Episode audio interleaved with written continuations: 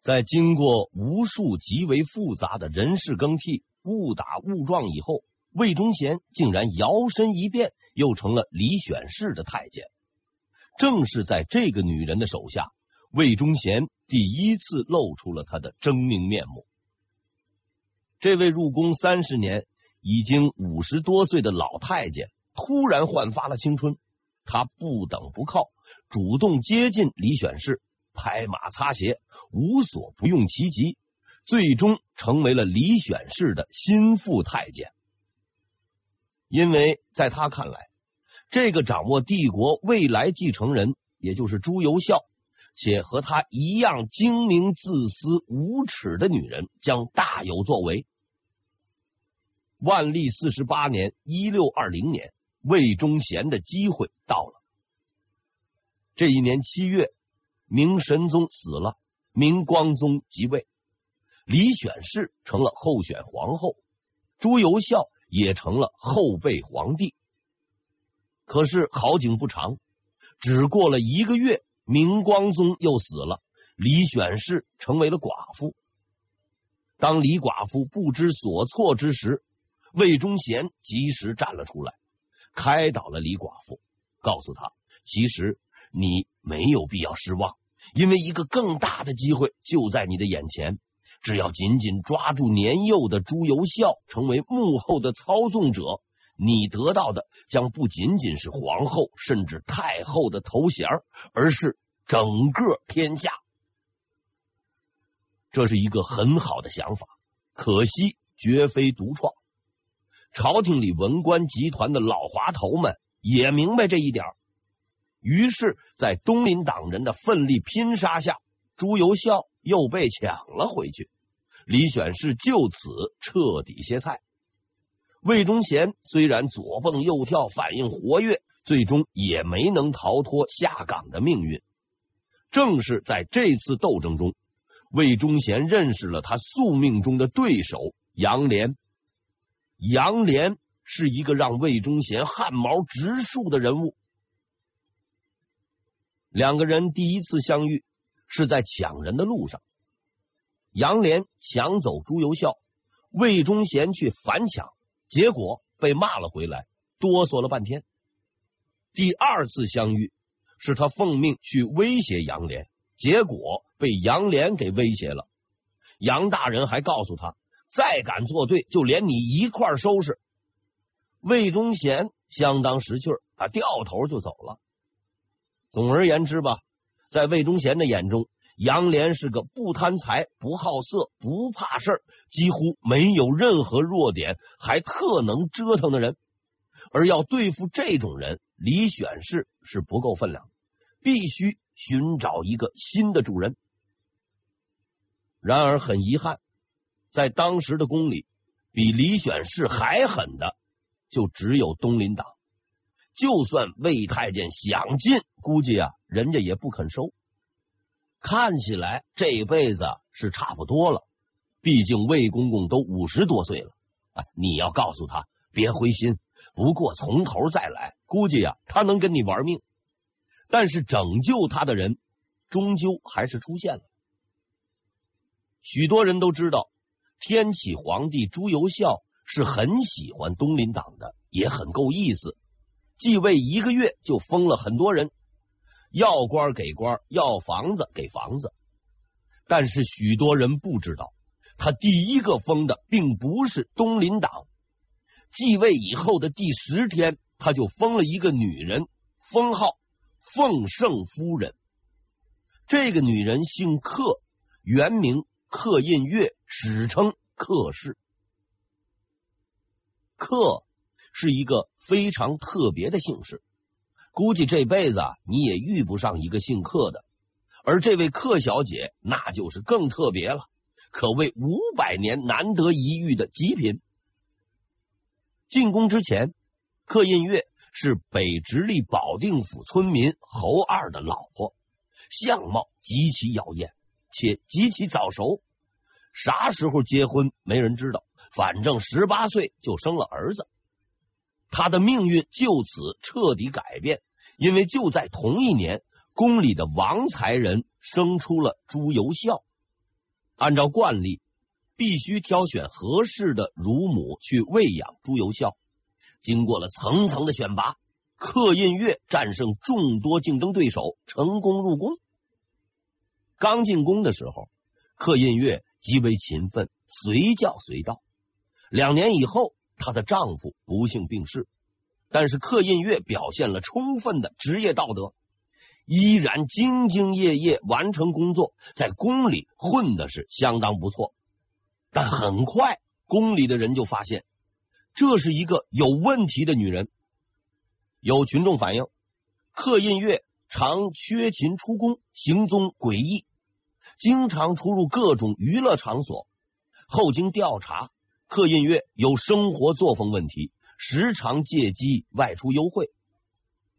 作为宫中的乳母，如此行径，结论清晰，情节严重，处罚没有。有人议论，没人告发，因为这个看似普通的乳母，一点儿也不普通。按说。乳母这份活也就是个临时工，孩子长大了就得走人，该干嘛你干嘛去。可是人家克小姐是个例外，朱由校断奶，她没走；朱由校长大了，她也没走；朱由校十六岁当了皇帝，她还没走。根据明朝规定，皇子长到六岁，乳母必须出宫。但克印月偏偏不走，硬是多混了十多年，也没人管，因为皇帝不让他走。不但不让走，还封了个奉圣夫人。这位夫人的架子还挺大，在宫中可以乘坐轿子，还有专人负责接送。要知道，内阁大学士刘一景、二品大员都六十多了，在朝廷混了一辈子。进出宫也得是步行。非但如此，逢年过节，皇帝还要亲自前往祝贺，哎，请他吃饭。夏天啊，给他搭棚子、送冰块；冬天呢，给他挖炕啊、烧炭取暖。宫里给他分了房子，宫外也有房子，还是黄金地段，就在今天北京的正义路上。步行至天安门只需要十来分钟，极具升值潜力。他家里还有几百个仆人伺候，皇宫随意出入，想往哪儿就往哪儿，想怎么住就怎么住。所谓克小姐，说破天也就是个保姆，如此得势嚣张，实在是很不对劲儿。一年之后，这位保姆干出了一件更不对劲儿的事情。天启二年（一六二二年），明熹宗朱由校结婚了。皇帝嘛，娶个老婆很正常，谁也没说话。可是克阿姨，记住了，当时这个克阿姨已经三十五了，她不高兴了，突然就跳了出来，说了一些不着边际的话。用史籍《明记北略》的话说，是克氏不悦。皇帝结婚，保姆不悦，这是一个相当无厘头的举动。更无厘头的是，朱由校同志非但没有不悦，还亲自跑到保姆家说了半天好话，并当即表示：今后我临幸的事情就交给你负责了，你安排哪个妃子，我就上哪过夜，绝对服从指挥。这未免也太过分了。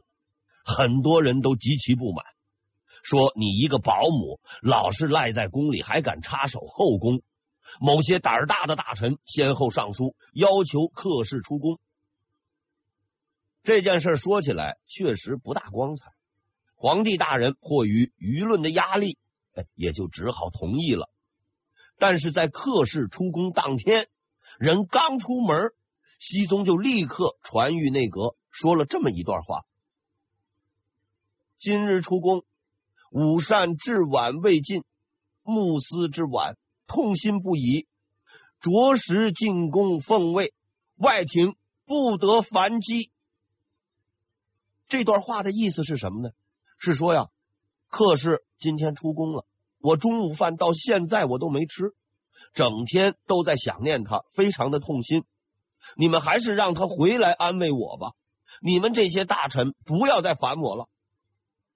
傻子都知道，这两个人之间必定存在着一种十分特殊的关系。对此，后半生全力揭批魏忠贤、猛挖其人性污点的刘若愚同志，曾在他的著作中说过这么一句话：“输出输入，人多压之；道路流传，讹言不一。”尚有非臣子之所忍言者。这句话的意思是，客氏经常出入皇宫，许多人都惊讶，也有很多谣言。那些谣言，做臣子的是不忍心提的。此言非同小可呀。所谓臣子不忍心提，那是瞎扯，不敢提倒是真的。朱由校的母亲王才人死得很早，他爹当了几十年太子，自己的命都难保。这一代人的事都搞不定，哪有时间关心下一代？所以朱由校基本算是客氏养大的。十几年朝夕相处，而且客氏又是妖艳美貌，品行淫荡，要有点什么瓜田李下、鸡鸣狗盗，似乎也说得通。就年龄而言，客氏比朱由校大十八岁，按说不该引发猜想。可惜明代皇帝在这方面是有前科的，比如成化年间的明宪宗同志，他的保姆万贵妃就比他大十九岁，后来还名正言顺的搬被子住到了一块儿。就年龄差距而言，客氏也技不如人，没能打破万保姆的记录。如此看来，传点绯闻实在是比较正常。当然了，这两个人之间到底有没有猫腻，谁都不知道，知道也不能写。但可以肯定的是，皇帝陛下对这位保姆是十分器重的。客氏就是这么个人物，皇帝捧，大臣让，就连当时的东厂提督太监。和内阁大臣都要给他几分面子。对于年过半百的魏忠贤而言，这个女人是他成功的唯一机会，也是最后的机会。于是他下定决心，排除万难，一定要争取这个人。而争取这个人的最好方法，就是让她成为自己的老婆。你。你没有听错，我也没有说错，事实就是如此。虽然魏忠贤是个太监，但他是可以找老婆的。作为古代宫廷的传统，太监找老婆那是有着悠久的历史。事实上，还有专用名词叫做“对食”，食就是吃饭的这个食，对食。对食是什么意思？就是说大家伙一块吃饭。历代宫廷里还有很多宫女，平时不能出宫，没啥事干，又不能嫁人，长夜漫漫，寂寞难耐，闲着也是闲着。许多人就在宫中找对象，可是宫里除了皇帝以外，又没有男人，找来找去，长得像男人的就只有太监了。没办法，就这么着吧。虽说太监不算男人，但毕竟不是女人。反正有名无实，大家一起过日子，说说话也就凑合了。这种现象就是所谓的对食。自明朝开国以来，就是后宫里的经典剧目，经常上演。一般皇帝哎也不怎么管，但是要遇到凶恶型的，还是相当危险。比如说明成祖朱棣，据说被他看见，当头就是一刀，眼睛都不眨。到了明神宗这代，开始啊还管管，后来他都不上朝了，自然就不管了。但是魏忠贤要跟客氏对食，还有一个极大的障碍，客氏已经有对象了。其实对食和这个谈恋爱也差不多，也有第三者插足，路边野花四处采，寻死觅活等俗套剧情。但是这一回情况有点特殊，因为客氏的那位对食恰好就是魏昭。在这以前我说过了，魏昭是魏忠贤的老朋友，还帮助他介绍过工作，关系相当好。所谓朋友妻不可欺，实在是个问题。但魏忠贤先生又一次用事实证明了他的无耻。面对朋友的老婆，二话不说，光着膀子就上，毫无心理障碍。但人民群众都知道，要找对象那是要条件的。客氏就不用说了，皇帝的乳母，宫里的红人，不到四十，妖艳美貌，品行淫荡。而魏昭是王安的下属，任职乾清宫管事太监，还管兵账局。是太监里的成功人士，可谓是门当户对。相比而言呢，魏忠贤那就寒碜多了。就以管仓库的，靠山也倒了，要挖墙角，希望那是相当渺茫。但是魏忠贤没有妄自菲薄，因为他有一个魏昭没有的优点——胆儿大。作为曾经的赌徒。魏忠贤的胆子那是相当大，相当敢赌，表现在客氏身上就是敢花钱。明明没多少钱，还敢拼命的花。不但拍客氏的马屁，花言巧语，还经常给他送名贵时尚礼物，类似于今天送什么法国化妆品、高级香水，相当有杀伤力。这还不算，他呀还隔三差五的请客室吃饭。吃饭的档次是六十窑一席，费至五百金。翻译成白话就是一桌六十个菜，要花掉五百两银子。五百两银子大约是人民币四万多块钱，就一顿饭。没落太监魏忠贤的消费水平大抵如此。人穷不要紧，只要胆子大。这就是魏忠贤公公的人生准则。其实这一招到今天也还能用。比如说，你家不富裕，就六十万块钱，但是你要敢拿着六十万块钱去买个戒指来求婚，没准啊，真能蒙个把人回来。外加魏太监不识字，看上去傻乎乎的，老实的不行，实在是宫中女性的不二选择。于是。在短短半年内，客氏就把老情人丢到了脑后，接受了这位第三者。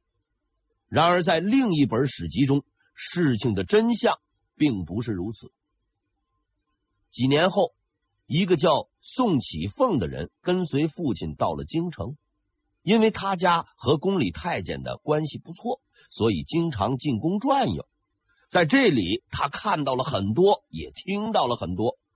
几十年后，他就把自己当年的见闻写成了一本书，取名《稗说》。所谓稗，就是野草。宋启凤先生的意思是，他的这本书是野路子，您看了爱信不信，就当图个乐，他不在乎。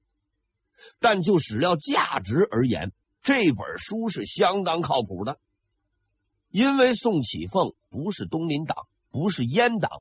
不存在立场问题，加上他在宫里混的时间长，许多事儿那是亲身经历，没有必要胡说八道。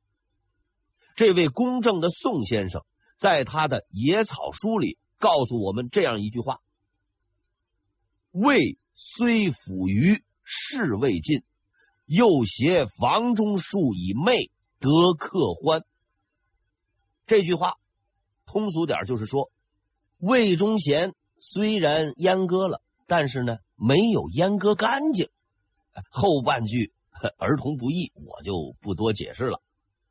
照此说法，有这个优势，魏忠贤要抢魏昭的老婆，那简直是一定的。能说话，敢花钱，加上还有太监所不及的特长，魏忠贤顺利的打败了魏昭，成为了客氏的新对食。说穿了，对时就是谈恋爱。谈恋爱那是讲规则的，你情我愿，谈崩了，女朋友没了，回头再找就是了。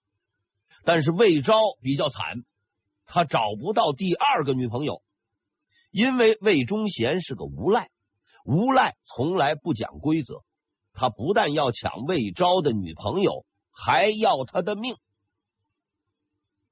天启元年，在客氏的配合下，魏昭被免职发配，并在发配的道上被人家给暗杀。魏忠贤之所以能够除掉魏昭，是因为王安。作为三朝元老的太监，王安已经走到了人生的顶点。现在的皇帝，乃至于皇帝他爹，都是他给扶上去的。加上东林党都是他的好兄弟，那真是天下无敌，比东方不败猛了去了。可是王安也有一个致命的弱点，喜欢高帽子。所谓高帽子，就是拍马屁。所谓千穿万穿，马屁不穿，真可谓是至理名言。无论这个人多聪明多精明，只要你找得准、拍得狠，都不堪一击。自盘古开天辟地以来，我们就知道马屁是有声音的。但是魏忠贤的马屁打破了这个俗套，达到了马屁的最高境界——无声之屁。每次见王安，魏忠贤从不主动吹捧。也不说话，只是磕头。王安不叫他，他就不去；王安不问他，他就不说话。王安跟他说话，他不多说，态度谦恭，点到即止。他呀，不来虚的，净搞些实的。逢年过节送东西，还是猛送礼物，一车一车的往王安的家里拉。于是。当魏昭和魏忠贤发生争斗的时候，王安全力支持了魏忠贤，赶走了魏昭。但是王安并不知道，魏忠贤的目标并不是魏昭，而是他自己。此时的魏忠贤已经站在了成功的门槛上，只要再走一步，他就能获取至高无上的权力。但是王安。就站在他的面前，必须要铲除此人，才能继续前进。跟之前对付魏昭一样，魏忠贤毫无思想障碍。朋友是可以出卖的，上级自然可以出卖。作为一个无赖混混人渣，无时无刻他始终牢记自己的本性。可是怎么办呢？王安不是魏昭，这人不但地位高、资格老，跟皇帝的关系还好，路子也猛。东林党的杨连、左光斗都经常到他家去串门。凭着魏忠贤的实力，要除掉王安似乎绝无可能。但是魏忠贤办到了，用了一种匪夷所思的方式。